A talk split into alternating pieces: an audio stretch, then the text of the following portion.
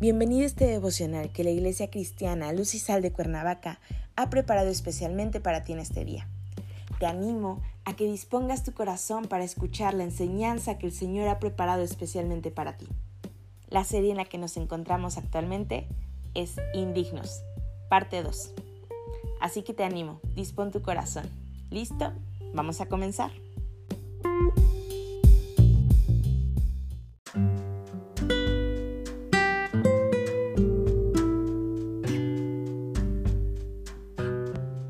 Es un gusto saludarte el día de hoy. Bienvenido.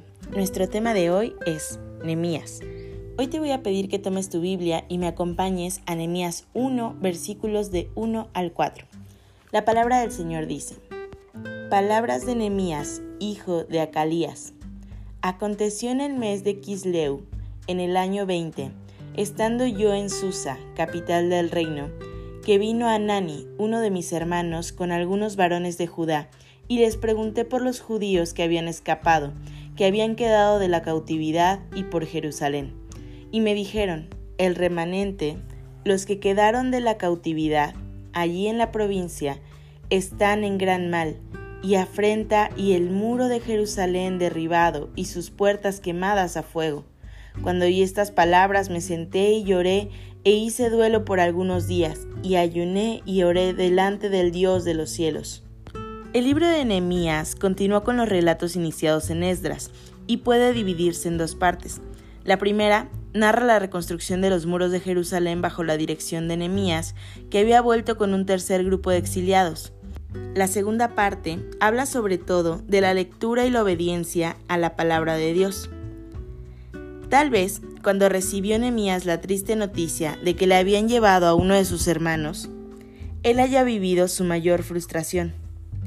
En verdad se desesperó porque en definitiva no pasaba de ser un simple esclavo que debió ocultar su desánimo y abatimiento públicamente bajo pena de muerte, porque nadie podía demostrar tristeza frente al rey. No obstante ello, Nemías podía orar, y la oración hace toda la diferencia. Nemías oró con fervor y persistencia durante cinco meses. Con el corazón trémulo, decidió confiar en el Dios Todopoderoso capaz de ayudar a sus hijos con milagros increíbles.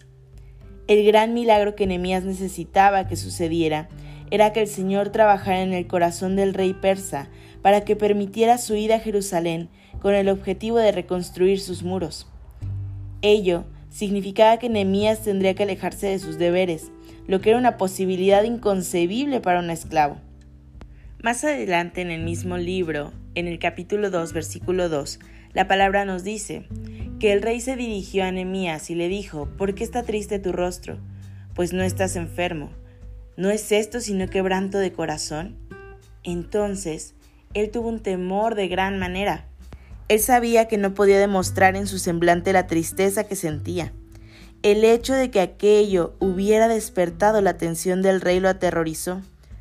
Tomando coraje y mucha valentía le respondió, Deseo que Su Majestad viva muchos años más. La verdad, sí estoy triste, y es que la ciudad donde están las tumbas de mis antepasados están en ruinas. Sus portones han sido destruidos por el fuego. Esto lo pueden encontrar en el versículo 3 del mismo capítulo. El diálogo que ambos mantuvieron a continuación representa un estímulo para todos los que confiamos en el Señor y oramos constantemente buscando su ayuda y orientación sabiendo que Dios es fiel. Y para esto te voy a pedir que me acompañes al capítulo 2, versículos 4 al 6. Me dijo el rey, ¿qué cosa pides? Entonces oré al Dios de los cielos y le dije al rey, si le place al rey y tu siervo ha hallado gracia delante de ti, envíame a Judá, a la ciudad de los sepulcros de mis padres, y la reedificaré. Entonces el rey me dijo, y la reina que estaba sentada junto a él, cuánto durará tu viaje y cuándo volverás. Y agradó al rey enviarme después de que yo le señalé el tiempo. En definitiva, este fue un milagro sorprendente. ¿Quién se tornó en más que vencedor? El esclavo que se sentía libre para ser esclavo de su Dios. Como la Biblia nos lo cuenta, en el momento en que el rey le preguntó a Nehemías lo que quería, este oró al Señor, y enseguida el rey respondió afirmando que él podía ir. Nehemías definitivamente es uno de los valientes desafiantes, que aún sabiendo sobre las posibles consecuencias que tendría que enfrentar, confió en que Dios podría darle lo que pedía. Nehemías recibió el permiso del rey para ir a Jerusalén a reconstruir la ciudad que estaba en ruinas.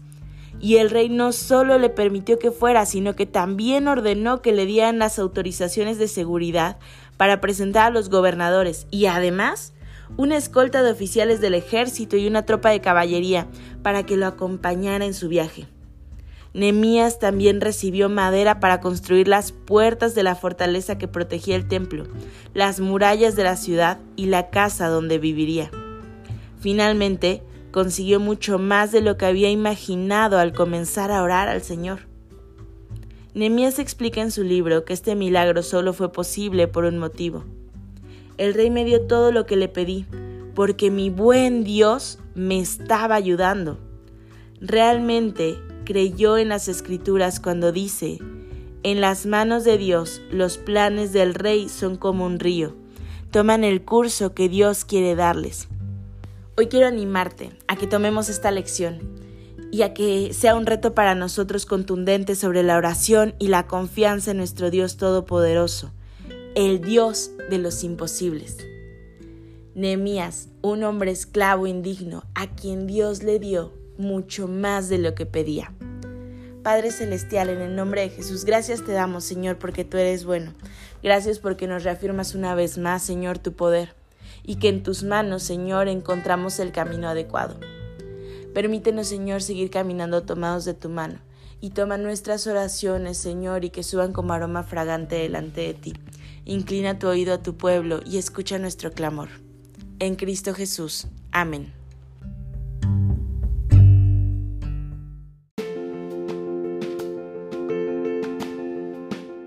Ha sido un placer compartir la palabra contigo el día de hoy te animo a que nos sigas en redes sociales, a que estés pendiente de la reanudación de nuestros grupos. No te olvides, conecta con Dios. Nos vemos aquí el día de mañana.